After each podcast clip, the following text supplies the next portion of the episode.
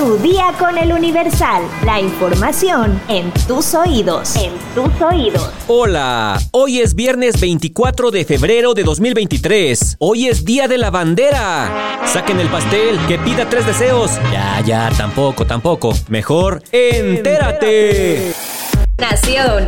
El vigésimo Tribunal Colegiado en Materia Administrativa de la Ciudad de México confirmó la suspensión provisional que una jueza otorgó a la ministra Yasmín Esquivel Moza para efecto de que la Universidad Nacional Autónoma de México no dicte resolutivo sobre el caso del supuesto plagio de la tesis de licenciatura en Derecho. De esta manera, las autoridades universitarias no podrán emitir resolución, dictamen u opinión alguna hasta que la juez revise la legalidad de sus actos. En sesión de este jueves 23 de febrero, los magistrados resolvieron por unanimidad que el Comité Universitario de Ética de la UNAM sí podrá pronunciarse sobre detalles que sean del interés público, pero sin calificativo sobre el caso. Al respecto, Alejandro Romano, representante de la ministra Yasmín Esquivel Moza ante dicho comité, señaló que la sociedad debe estar informada, siempre que no se afecte la honorabilidad de Yasmín Esquivel, así como la presunción de inocencia y el debido proceso. Además, agregó que en el Estado de Derecho deben prevalecer los principios que protegen a las personas.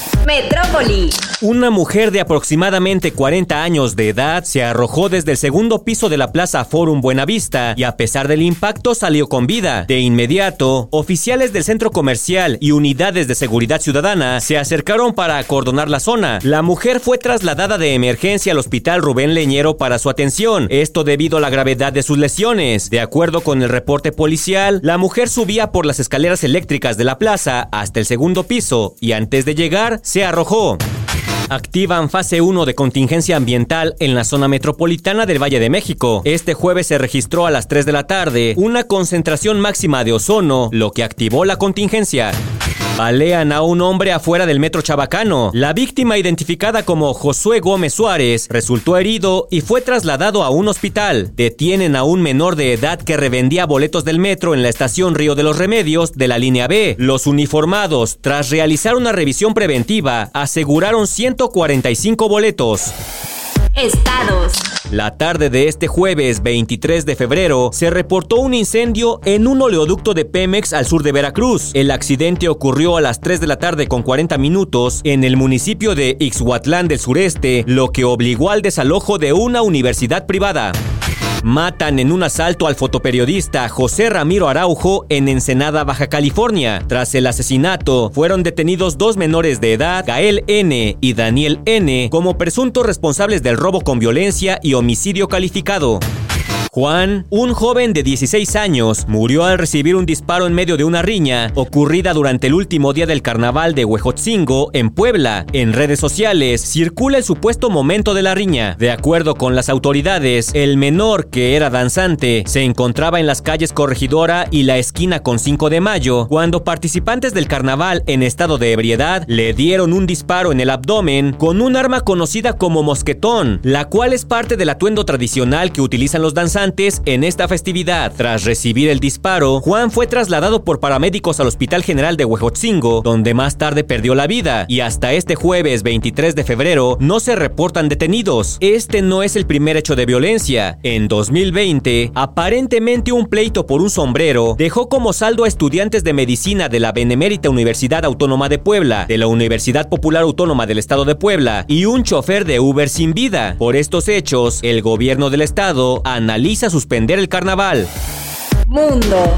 Con 141 votos a favor, entre ellos el de México, la Asamblea General de la ONU aprobó una resolución que exige la retirada inmediata de las tropas rusas de Ucrania, esto para lograr una paz justa y duradera. La resolución se produce a pocas horas de que se cumpla un año de la declaración de guerra del presidente ruso Vladimir Putin. Entre los votos en contra se encuentran países como Nicaragua, Bielorrusia, Corea del Norte, Rusia, Mali, Eritrea y Siria. En tanto, China e Irán se han abstenido de votar. Por su parte, Juan Ramón de la Fuente, representante de México ante las Naciones Unidas, había reiterado la posición pacifista de este país en torno al conflicto, además de confirmar su respaldo hacia el proyecto de resolución. A su vez, la misión permanente de México ante la ONU había recordado el primer aniversario de la invasión de Rusia a Ucrania, la cual ocurrió después de un periodo extendido de escalada en las tensiones. Espectáculos. Tras darse a conocer la separación de Andrea Legarreta y Eric Rubín, las especulaciones sobre las causas del truene han empezado a surgir en redes sociales y el nombre de Apio Quijano, integrante de Cabá, ha empezado a sonar y algunos hasta lo tachan de ser el tercero en discordia. Ahora, luego del anuncio de la separación, el propio Apio Quijano se dijo molesto porque la prensa lo cuestionó si él era el tercero en discordia. Esto por los besos que compartió con Eric en el escenario durante el 90s Pop Tour. A través de sus redes, Apio negó que tuviera algo que ver con Eric y aseguró que lo que pasó en el escenario con el exintegrante de Timbiriche es solo show. Me cansa mucho ya ese tipo de que me metan en chismes y en cosas y me aflojera el tema. Este, yo no tengo nada que ver con Eric y Andrea más que los respeto, los admiro, los quiero bien eh, y punto. Lo que sucede en el escenario a mí con Eric es una cuestión puramente actuación. Ambos cantantes compartieron dicha gira y según se observa en videos que diversos cibernautas compartieron, en algunas presentaciones se ve a ambos cantantes bailando, acariciándose y besándose en la boca. En su momento, el programa de primera mano cuestionó a Legarreta sobre estos momentos que ponían en duda las orientaciones sexuales de Rubín. Sin embargo, ella admitió que todo es parte del show, que en el escenario se hacen muchas cosas para incitar al público, pero que no pasa nada. La conductora y el cantante llevaban de casados casi 23 años y fue a través de un comunicado conjunto que informaron el fin de su historia como pareja, sin embargo enfatizaron que seguirán juntos como familia, pues tienen dos hijas en común. Pues si no quieren que uno piense mal, pues no lo hagan ni por show. Uno se va con la finta.